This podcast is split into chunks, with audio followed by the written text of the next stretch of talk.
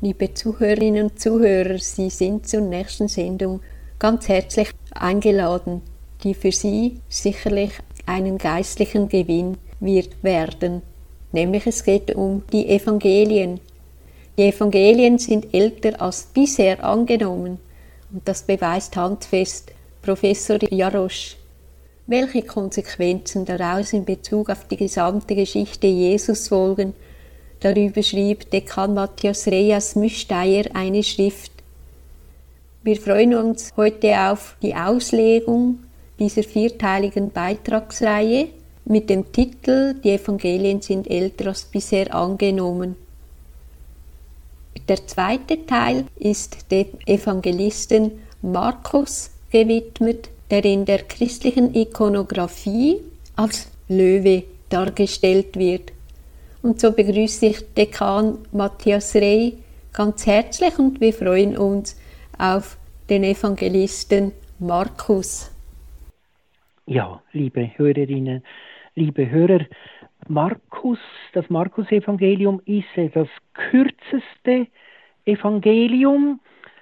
Und dann gibt es so die Meinung unter den Theologen, dass eigentlich je kürzer eine Fassung ist, desto ursprünglicher ist sie. Jetzt müssen wir aber das genauer anschauen. Markus ist darum kürzer, weil ganze Teile fehlen. Also zum Beispiel die ganze Kindheitsgeschichte, die wir in Matthäus aus Sicht des heiligen Josef vernehmen und im Lukas-Evangelium aus Sicht der Mutter Gottes, die fehlt bei Markus. Also äh, es, es fängt an, Anfang der Heilsbotschaft von Jesus, dem Messias, dem Sohn Gottes, wie beim Propheten Jesaja geschrieben steht und so weiter. Und dann heißt es nachher sofort, und in jenen Tagen kam Jesus von Nazareth in Galiläa und ließ sich im Jordan von Johannes taufen. Also die ganze Kindheitsgeschichte Jesu die fehlt. Und auch äh, die Versuchung in der Wüste, äh, die fehlt auch. Und dann fehlt die ganze Bergpredigt. Also Matthäus äh, schreibt ja da ganze drei Kapitel darüber. Auch in Lukas finden wir äh, diese Feldpredigt. Und bei Markus ist nichts davon. Dann weiter äh, sehen wir in den anderen Evangelium manche Diskussionen zwischen Jesus und den Pharisäern und Schriftgelehrten und diese Diskussionen sind bei Markus sehr kurz gefasst. Also da bricht schon einiges weg. Dann aber, wenn es um Beschreibung von Stimmungen geht, da ist Markus durchwegs ausführlicher als die anderen. Evangelisten. Das heißt also, Markus ist nicht der, der knapp berichtet, sondern eigentlich im Gegenteil der, der ausführlich berichtet.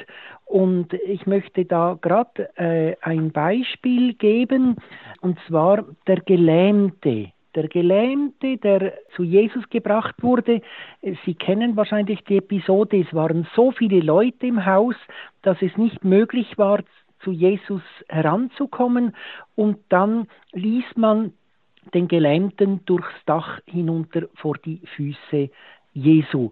Und das wird im Matthäus eigentlich die, die Handlung wird sehr, sehr knapp ge, ge beschrieben. Es heißt da nur, er kam, also Jesus kam in die Stadt, da brachten sie ihm einen Gelähmten, der auf einer Bahre lag. Als Jesus ihnen Glauben sah, sprach er zu dem Gelähmten und so weiter. Also sie brachten einen Gelähmten, der auf einer Bahre lag. Und äh, wenn wir das dieselbe Szene äh, bei Markus nachlesen, dann ist das die Beschreibung der ganzen Kulisse, alles. Äh, da heißt es, also Jesus kam wieder äh, nicht in seine Stadt, sondern nach Kapharnaum. Also Markus ist da etwas genauer. Und dann heißt es, da strömten viele zusammen, sodass nicht einmal vor der Tür Platz war. Diese Bemerkung fehlt bei Matthäus. Also die ganze Kulisse wird hier aufgebaut. Und da er sprach zu ihnen das Wort. Da kamen Leute und brachten einen Gelähmten zu ihm, der von Vieren getragen wurde. Und weil sie ihn wegen der Menge nicht bis zu ihm hinbringen konnten, deckten sie das Dach ab, wo er war, machten eine Öffnung oder andere Übersetzung, sie schlugen die Decke durch und ließen die Bahre hinab worauf der Gelähmte lag, als Jesus ihren Glauben sah und so weiter. Also Sie sehen, die Beschreibung der Umstände ist bei Markus viel ausführlicher. Also kommt hier der Verdacht auf, dass das Markus-Evangelium jünger ist, also dass Matthäus vor Markus geschrieben hat. Matthäus hat knapp geschrieben und Markus schmückt dann das Ganze aus. Und meine Vermutung, ich kann das nicht streng beweisen, aber ich möchte im Laufe der Sendung darlegen, dass äh, wenn man das so annimmt, dass alles stimmig ist, meine Vermutung ist, dass Markus das alles als Kind, und zwar ausdrücklich als Bube, erlebt hat. Also er ist interessiert an den technischen Dingen. Sie brachten ihn zu viert auf einer Bahre und dann äh, ließen sie den Gelähmten ab und wie er das beschreibt, wie sie das Dach abdecken und die, die Decke durchgraben, also aufbrechen. Ähm, das ist so wirklich eine, eine Bubengeschichte. Und da habe ich ganz stark den Eindruck, dass das älteste Evangelium ist natürlich Matthäus sowieso und dass die Leute kannten das Matthäus-Evangelium und Markus hat immer wieder den Menschen, die er um sich hatte, äh, seine Erinnerungen erzählt. Und dann kam er auf die Idee oder er wurde vielleicht sogar dazu gedrängt, das aufzuschreiben, weil die Leute sagten, das ist so stimmungsvoll, wie du das erzählst. Das muss irgendwie in Erinnerung bleiben. Und so hat Markus das Matthäusevangelium gekannt natürlich und hat dann eben seine ausführlichen Beschreibungen hineingebracht. Aber die Worte Jesu die hat er knapp gefasst, weil die können wir aber in Matthäus nachlesen. Das musste er nicht noch einmal aufschreiben. Darum also Markus vom Umfang her der kürzeste, aber in den Beschreibungen der Umstände ist er der, der wirklich, man könnte dieses Evangelium äh, gebrauchen als Drehbuch, um einen Film zu machen. Also er, er, er, die Stimmungen beschreibt er.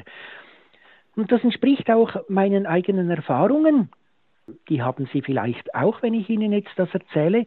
Wenn ich an meine Kindheitserinnerungen denke, dann sind mir die Stimmungen in Erinnerung, die Bilder, die Gerüche.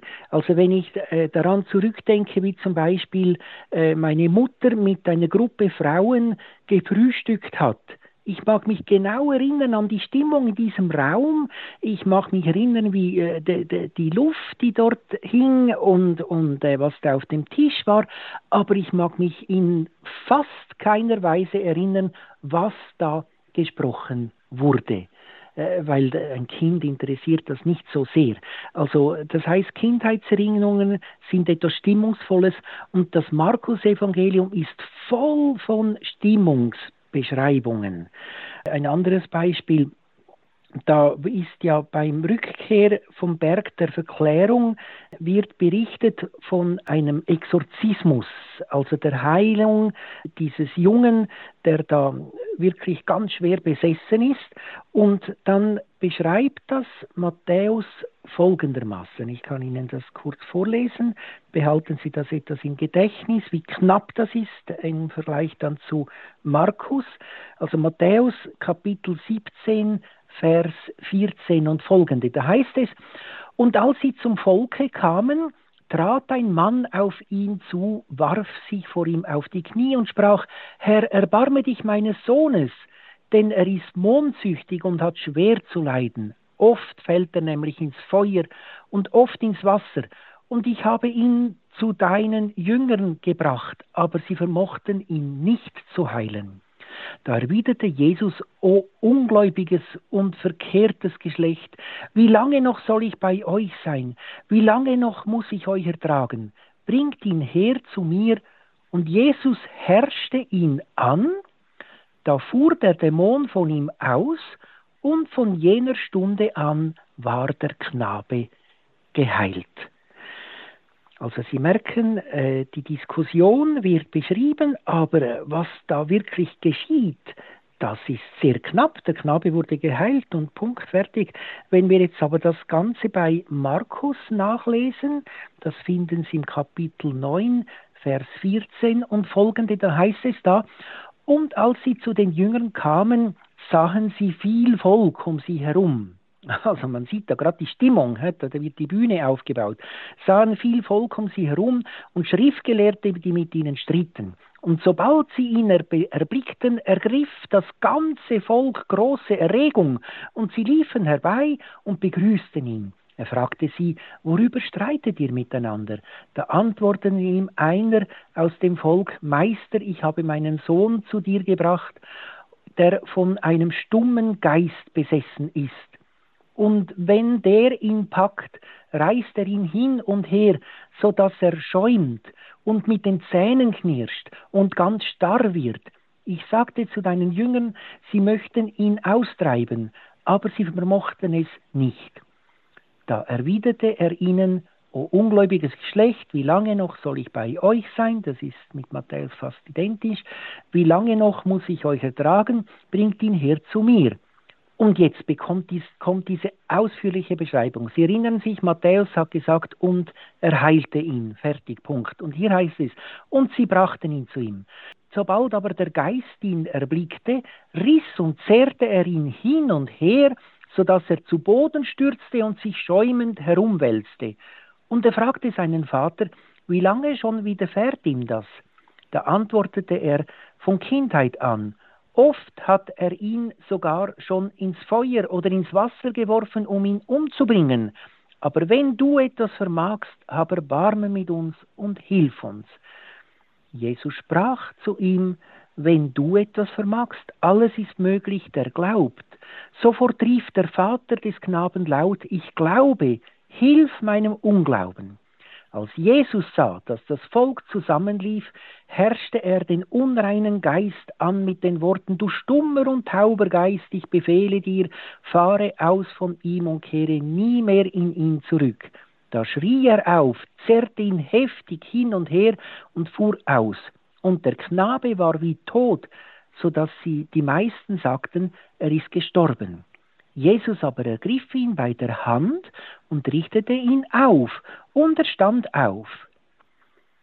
Ja, also Sie merken, Markus ist viel, viel ausführlicher. Er, er beschreibt die Szene und ich sehe da gerade den Buben, der das Ganze erlebt und der von diesem Exorzismus tief, zutiefst beeindruckt ist. Und dieser tiefe Eindruck bleibt dann in seinem Gedächtnis. Und von dem erzählt er den Menschen. Und die Menschen vermissen, dass bei Matthäus nichts von dem steht, wie Jesus den Dämon austreibt und der Dämon sich wehrt und den Jungen hin und her zerrt und nachher liegt er wie tot am Boden. Dass also Markus dann das Bedürfnis hatte, oder eben gedrängt wurde von den Menschen um ihn herum, aufzuschreiben. Da finden wir noch andere Beispiele, die Besessung, die Besessenen von Gerasa, äh, dort auch wieder Matthäus sehr knapp in der Beschreibung, Markus sehr ausführlich, also Markus verwendet dort 20 Verse, um diese Szene zu beschreiben und Matthäus nur deren sieben. Das heißt also Matthäus dreimal kürzer. Also ich denke, ich habe Sie davon überzeugt, dass Markus wirklich ausführlich beschreibt. Und dass das eben äh, Kindheitserinnerungen entspricht. Also Markus beeindruckt von den Taten Jesu, er beschreibt die Taten und ähm, beschreibt das eben ausführlich und bildhaft. Ja, das ist einmal ein erster Hinweis, dass Markus als Kind erlebt hat, was er später aufgeschrieben hat.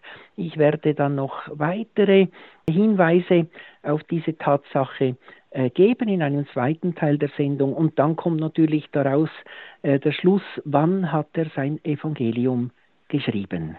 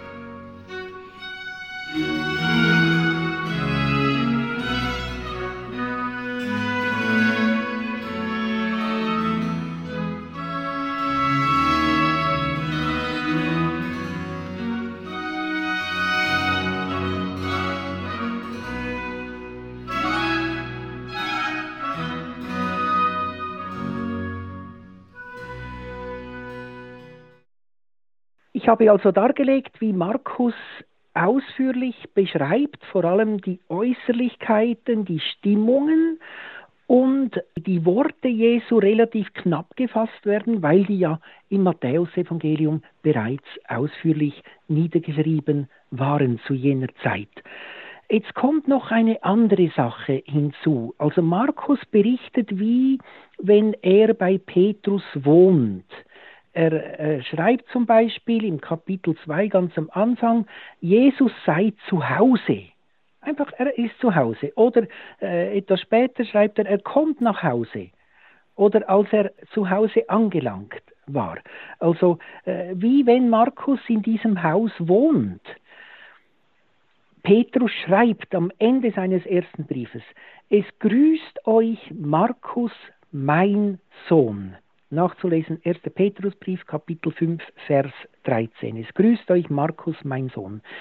Jetzt ist natürlich die Frage, war das eine rein geistliche Beziehung, wie Paulus äh, ja auch Timotheus, äh, Titus als geistliche Söhne hatte, oder war das eine Beziehung in leiblicher Abhängigkeit? Und wenn wir die ganze Tradition anschauen, dann müssen wir doch sagen, es war eine Beziehung in leiblicher Abhängigkeit. Also es grüßt euch Markus, mein Sohn. Das ist nicht nur eine geistige Abhängigkeit. Äh, zum Beispiel, wenn Sie schauen im Markusdom, so die Darstellungen, die alten Darstellungen, die sagen doch auch einiges aus, wie damals die Bibel interpretiert wurde. Da wird Markus immer dargestellt wie ein junger Petrus. Also zum Beispiel vorne im Mosaik der Apsis ist links Petrus mit grauem Haar und rechts Markus mit braunem Haar aber die Gesichtsausdrücke und auch sogar die Frisur, äh, die ist sehr ähnlich. Und dann haben sie links in der Basilika zwei Bronzestatuen, auch wieder Petrus links, Markus rechts und Petrus mit dieser Bronzestatue dargestellt mit Runzeln, Markus sozusagen dieselbe Figur ohne Runzeln. Und dann ist in der Mitte des Doms ist ja ist ja dann das Grab des heiligen Markus und dort wird genau das äh, zitiert, der Sohn des Petrus. Das mal so eine Vorbemerkung. Jetzt gilt es natürlich, das zu beweisen. Einiges habe ich schon gesagt, dass Markus äh, beschreibt alles wie, wie wenn Jesus einfach nach Hause kommt, äh, wie wenn er da selbstverständlich dabei ist. Dann kommt auch eine besondere Stelle, wo die Jünger gestritten haben, wer der Größte sei, und dann heißt, Jesus kam nach Hause. Und dann nahm er ein Kind, stellte es mitten unter sie, umarmte es und sprach. Ja, woher nimmt er dieses Kind? Er ist ja mit den Jüngern allein. Eine ähnliche Stelle können wir bei Lukas nachlesen. Also Jesus ist mit den Jüngern allein und plötzlich ist ein Kind da dass er in seine Arme nimmt. Also dieses Kind, das muss ja irgendwie im Kreis der Jünger mitgegangen sein. Es kommt aber noch eine ganz interessante Sache dazu. Äh, wenn wir jetzt annehmen, Petrus war ja verheiratet, Jesus hat ja seine Schwiegermutter geheilt, also wir wissen, er war verheiratet. Jetzt ist die Frage, hat er ein eigenes Kind mitgenommen und diese Frage muss man mit Nein beantworten, weil Petrus sagt ja, Herr, wir haben alles verlassen und sind dir nachgefolgt.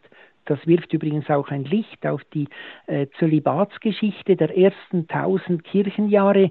Das waren äh, zum Teil verheiratete Männer, aber die haben bei ihrer Berufung die Familie verlassen. Also wie Petrus, oder? Er hat das Haus verlassen, er kam zwar immer wieder nach Hause zurück mit Jesus und seinen Jüngern, aber er war mit Jesus unterwegs und hat das Haus verlassen. Und falls er Kinder gehabt hat, das wissen wir nicht, hat er die zu Hause gelassen. Äh, Jetzt ist aber eine sehr interessante Sache. Es könnte ja sein, dass das ein Pflegesohn gewesen wäre, den Petrus angenommen hat während seines Wirkens. Also, dass er mit Jesus unterwegs war und dann diesen Markus dann angenommen hat. Ich bin übrigens selbstständig auf diesen Gedanken gekommen und jemand hat mich dann darauf hingewiesen, dass genau das äh, von Maria Valtorta beschrieben wird, ein gewisser Markzian, der ein Waisenkind war und dann nach dem Tod seines Großvaters war dieser Markzian ganz allein und verlassen. Und dann äh, wird beschrieben, wie Petrus sich dieses Knaben angenommen hat. Und dieser Knabe dann eben mit Jesus herumzog und in der Schar der Jünger unterwegs war. Man kann jetzt äh, darüber diskutieren, ob diese Visionen von Valtorta echt sind oder nicht. Äh, das ist jetzt nicht der Gegenstand. Aber interessant ist doch, dass dieser Gedanke, auf den ich unabhängig von Valtorta gekommen ist, dass wir den bei Valtorta wieder finden. Ist interessant. Maria Valtorta ist sehr, sehr bibelnah in ihren Beschreibungen. Also dieses Kind, das ist das im Kreis der Apostel. Und dann kommt noch etwas anderes dazu, dass der Markus in der Beschreibung des Petrus sehr zurückhaltend ist. Also bei Markus finden wir keine einzige Stelle, wo das Petrusamt hervorgehoben wird. Also zum Beispiel bei der Aufzählung der Apostel schreibt Matthäus an erster Stelle Petrus oder Simon, der Petrus genannt wird. Und dann kommt bei Markus heißt es einfach, die zwölf waren Petrus und dann schon Petrus an erster Stelle, aber es wird nicht nur gesagt, dass er an erster Stelle ist. Also Markus hält sich an die Gewohnheit bei der Aufzählung der Apostel, dass Petrus an erster Stelle genannt wird, aber er hebt ihn nicht hervor. Oder ein kleines Detail finden wir bei der äh, Beschreibung als Jesus die drei Jünger Petrus, Jakobus und Johannes auf den Berg nahm, wo er verklärt worden war. Dort lesen wir bei Matthäus Folgendes. Wenn ich jetzt das genau griechisch zitiere, heißt es, der Jesus nahm den Petrus und Jakobus und dessen Bruder Johannes mit auf den Berg. Sie haben gemerkt, es ist nicht korrektes Deutsch, aber im Griechischen ist das so. Also der Jesus, Jesus mit Artikel hervorgehoben, nahm den Petrus, Petrus auch mit Artikel hervorgehoben und dann die beiden anderen Jünger ohne Artikel. Also wie äh, wenn gesagt würde, Petrus ist äh, mehr mit Jesus verbunden, er hat die Führung der Apostel. Bei Markus steht das anders. Dort heißt es im griechischen Text, der Jesus nahm den Petrus und den Jakobus und den Johannes mit auf den Berg. Also da werden alle drei gleichwertig nebeneinander gestellt. Oder auch ähm, die Beschreibung vom Haus des Petrus, da heißt es, ähm, Jesus kam in das Haus und bei äh, Matthäus heißt es in das Haus des Simon. Und bei Markus heißt es im Haus des Simon und Andreas. Also interessant, dass Markus so wie den Petrus ein bisschen zurücknimmt. Matthäus hebt den Petrus gerne hervor. Und dann finden wir in jedem Evangelium eine prominente Hervorhebung des Petrus. Also bei Lukas im fünften Kapitel, bei der Berufung, der Fischfang, äh, bei Lukas auch wieder beim letzten Abendmahl äh, die Diskussion zwischen Jesus und Petrus wegen der Verleumdung. Und Jesus sagt ausdrücklich, äh, wenn du dann wieder zurückgekehrt bist, dann stärke deine Brüder. Und ich bete für dich, dass dein Glaube nicht erlischt also in Lukas zwei prominente Stellen über das Petrusamt. In Matthäus haben wir die berühmte Stelle, wo Jesus sagt, Petrus, du bist der Fels, auf diesen Fels werde ich meine Kirche bauen, die Pforten der Hölle werden ihn oder sie nicht überwältigen und die, ähm, was du auf Erden binden wirst, wird im Himmel gebunden sein. Also eine ganze Reihe von Aufträgen, die Jesus Petrus gibt. Bei Johannes lesen wir bei der Berufung, Jesus rief den Simon und er sagte, du wirst Kephas, das heißt Petrus, genannt werden. Also äh, dort gleich auf Aramäisch und auf Griechisch der Name Fels und dann wird noch gesagt, das heißt übersetzt Fels dann noch äh, im griechischen Text. Also sehr interessant, also ganz klar dieses Wort Petrus, ein Name, der zugleich eben eine Aufgabe bedeutet. Und dann im äh, Johannesevangelium das ganze 21. Kapitel ist nichts anderes als eine Festigung des Petrusamtes. Also haben wir also in jedem Evangelium äh, die Hervorhebung des Petrus und bei Markus nicht. Und das deutet doch sehr kräftig hin auf eine leibliche Abhängigkeit. Wäre es ein geistlicher Sohn, dann wäre es geziemend, dass er seinen geistlichen Vater hervorhebt.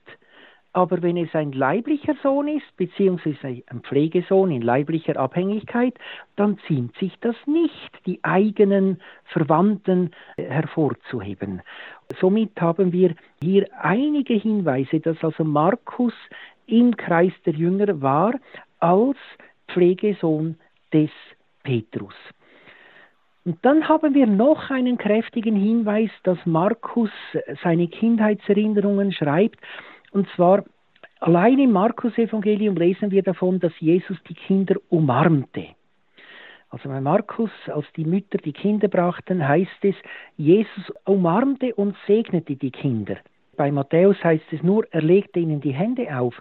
Und bei Lukas heißt es sogar nur, man brachte ihm auch kleine Kinder, dass er sie berührte. Und es steht nicht einmal genau, wie er sie berührt hat. Bei Markus lesen wir, er umarmte die Kinder oder nahm sie in seine Arme oder auch das einzelne Kind, äh, das dann Jesus in die Mitte stellt und er umarmte es. Das war eigentlich der Ursprung nach der Forschung des Markus, dass Markus der Einzige ist, der beschreibt, wie Jesus die Kinder umarmt. Und da kam mir einfach der Gedanke, ist das nicht wirklich ein tiefes Kindheitserlebnis, das er erlebt hat, selber, wie Jesus ihn umarmt hat, und dann hat er vermisst, dass Matthäus nichts darüber schreibt. Und das war dann einer der Gründe, warum er die sich dann heranmachte, ein eigenes Evangelium zu schreiben. Es gäbe noch vieles zu erzählen. Vielleicht eines möchte ich doch noch berichten, und zwar ist das die Heilung des Taubstummen. Ich lese Ihnen da vor, es ist eine Stelle, die wir nur bei Markus finden. Also auch das ein Hinweis, dass Markus nach Matthäus geschrieben hat. Äh, da hat er noch etwas in Erinnerung, wo er gesehen hat, Matthäus hat das nicht aufgeschrieben, also wollte er das aufschreiben. Also eine Textstelle, die wir nur bei Markus finden und eben mit dieser Eindringlichkeit. Also stellen Sie sich vor, er erinnert sich als junger Erwachsener daran, was Jesus da getan hat vor seinen Bubenaugen.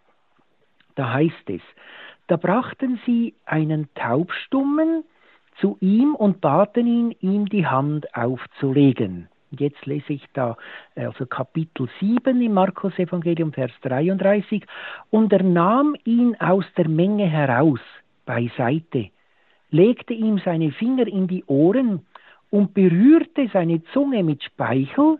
Stellen Sie sich das vor. Er legte ihm seine Finger in die Ohren, berührte seine Zunge mit Speichel, blickte zum Himmel auf, seufzte und sprach zu ihm Ephata. Also hier plötzlich ein aramäisches Wort mitten im griechischen Text, das Markus beeindruckt hatte. Ephata. Das heißt, tu dich auf. Da öffneten sich seine Ohren und das Band seiner Zunge löste sich und er konnte richtig reden. Und er befahl ihnen, es niemand zu sagen. Also diese innige Beschreibung der äußeren Umstände, wo man sich auch fragen kann, was hat das theologisch für eine Bedeutung? Also Matthäus würde nie so etwas Äußerliches beschreiben, aber Markus beschreibt seine Kindheitserinnerungen. Knapp in Worten, mit einem Wort, das ihm aber in Erinnerung geblieben ist, dieses Ephata, er seufzte und sprach Ephata und dann eigentlich wenig Worte noch dazu.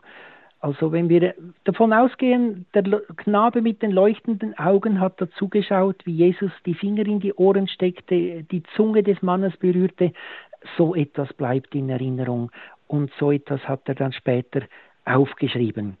Jetzt mache ich es noch ein bisschen spannend. Wir hören jetzt noch etwas Musik und dann werde ich dann äh, das Geheimnis lüften, wann hat er dann sein Evangelium geschrieben.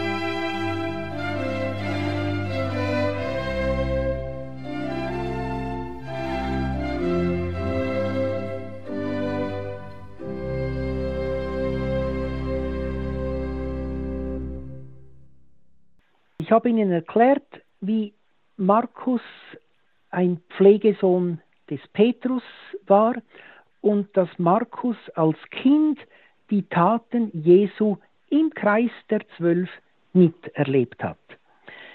Jetzt haben wir aber ein Problem, wenn ich das so sage, dann widerspricht das dem, was das Altertum sagt, und zwar äh, bezeugt das ganze Altertum dass äh, Markus ein Sohn einer gewissen Maria war.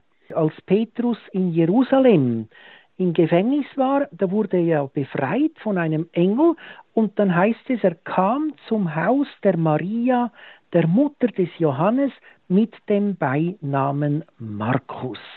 Das lesen Sie nach in Apostelgeschichte Kapitel 12, Vers 12.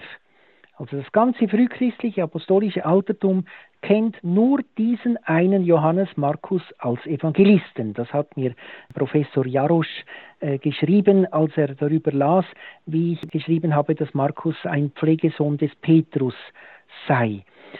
Jetzt aber ist das eigentlich nicht im Widerspruch. Also Markus wurde von Petrus angenommen, ist im Kreis der Zwölf mitgegangen mit Jesus und dann ist Jesus am Kreuz gestorben.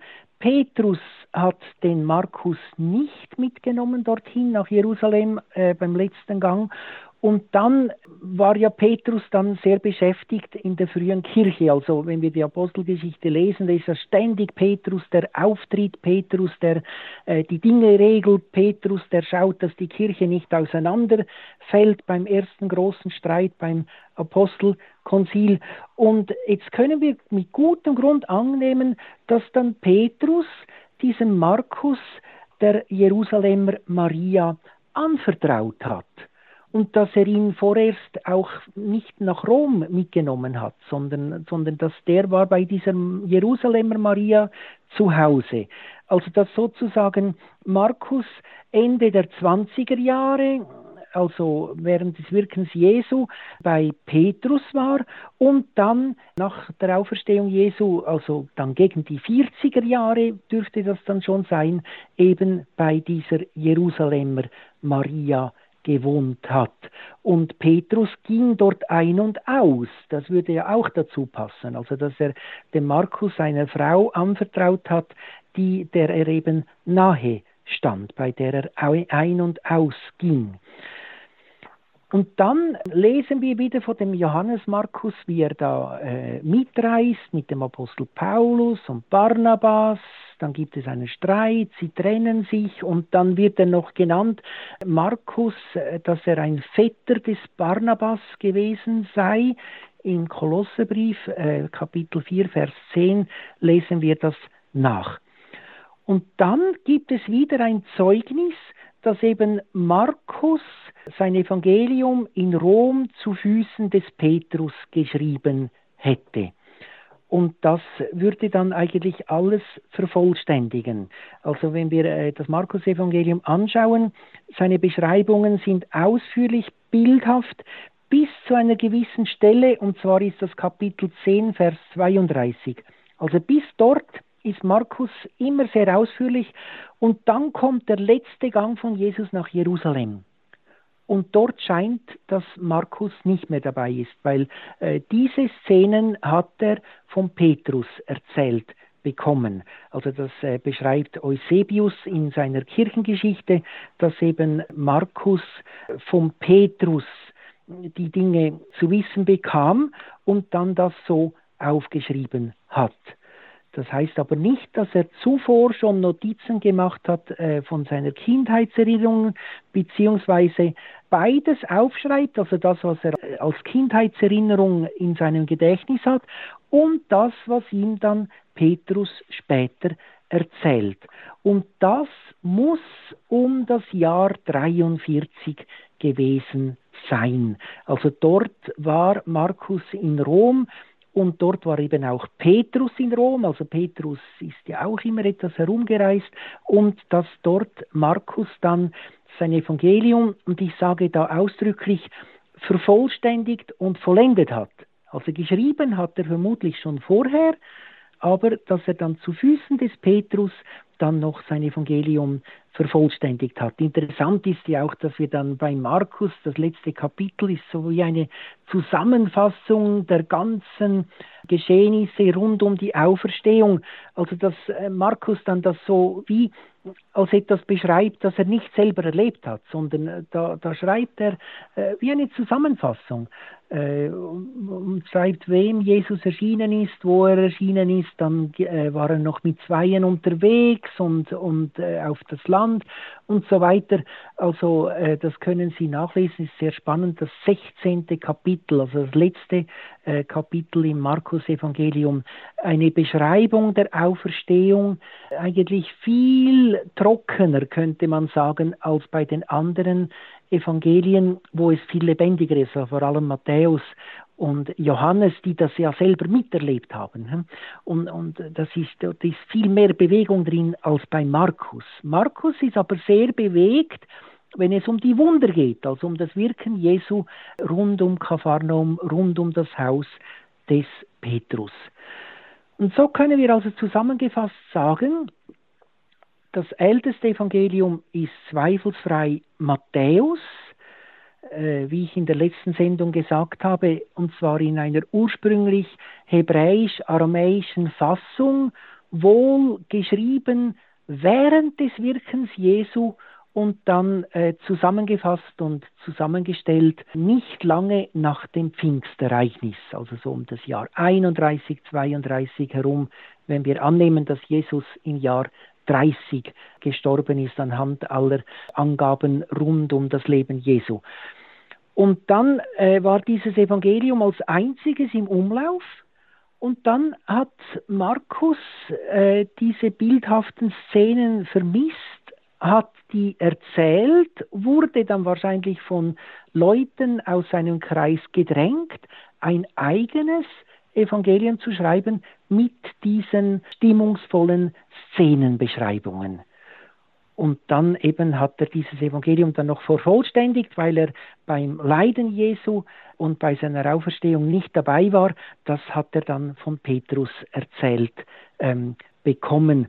Und somit haben wir eine Übereinstimmung, Kindheitserinnerungen, der Johannes mit dem Beinamen Markus als Sohn der Jerusalemer Maria, dann aber eben auch, äh, dann, äh, dass er zu Füßen des Petrus in Rom sein Evangelium geschrieben habe, wie das Eusebius beschreibt. Ähm, seinerseits äh, zitiert er Papias, ein etwas schildernder Kirchenhistoriker, nimmt das aber dort aus dem Zusammenhang. Jedenfalls, wenn wir das alles miteinander zusammenrechnen, dann kommen wir auf ein stimmiges Bild. Markus, der Evangelist, der Kindheitserinnerungen aufschreibt und dann sein Evangelium, was das Leiden und dann die Auferstehung Jesu betrifft, noch zu Füßen des Petrus vervollständigt. Und Markus, der eben ausführlich ist in den Beschreibungen der Stimmungen. Lesen Sie es einmal, das Markus-Evangelium, Sie werden sehen, da haben Sie eine sehr malerische, bildhafte Beschreibung des Lebens Jesu und vor allem auch seiner Wunder. So möchte ich Ihnen zum Schluss noch den Segen geben. Der Herr sei mit euch. Und mit deinem Geiste. Ich segne euch, der allmächtige Gott, der führe und leite euch in euren Gedanken, Gebeten und Worten und Werken und er offenbare euch seine Nähe zu den Menschen und seine Liebe zu uns. Das gewähre euch der dreieinige Gott, der Vater und der Sohn und der Heilige Geist. Amen. Lieber Dekan Matthias Rey, danke, dass wir heute einen Moment mit dem Evangelisten Markus unterwegs sein durften und wir neue Erkenntnisse, Impulse in Bezug auf die Evangelien und im Speziellen heute des Evangeliums von Markus bekommen haben. Wir wünschen Gottes besonderen Segen und Schutz und es ist immer wieder schön, dass wir so evangeliumstreue Referenten haben, die auch für das Wort Gottes einstehen. Herzlichen Dank, alles Gute, Gottes Segen. Das war die Sendung mit Dekan Matthias Rey. Das Thema war, die Evangelien sind älter als bisher angenommen. Heute fokussierte sich Dekan Matthias Rey auf das Evangelium von Markus. Wenn Sie an der Schrift von Dekan Matthias Rey interessiert sind, können Sie diese bei ihm direkt in Müsteier bestellen. Es lohnt sich, die Sendung nochmals nachzuhören oder weiterzuleiten. Besuchen Sie uns auf www.radiogloria.ch. Leiten Sie den Link an Ihre Familie, Freunde und Bekannte weiter. Nutzen Sie das Angebot und werden Sie Teil des missionarischen Wirkens. So verabschiede ich mich bei Ihnen allen, wünsche Ihnen viel Freude mit dem Evangelium von Markus. Pfiat Gott, Ihre Andrea Marti.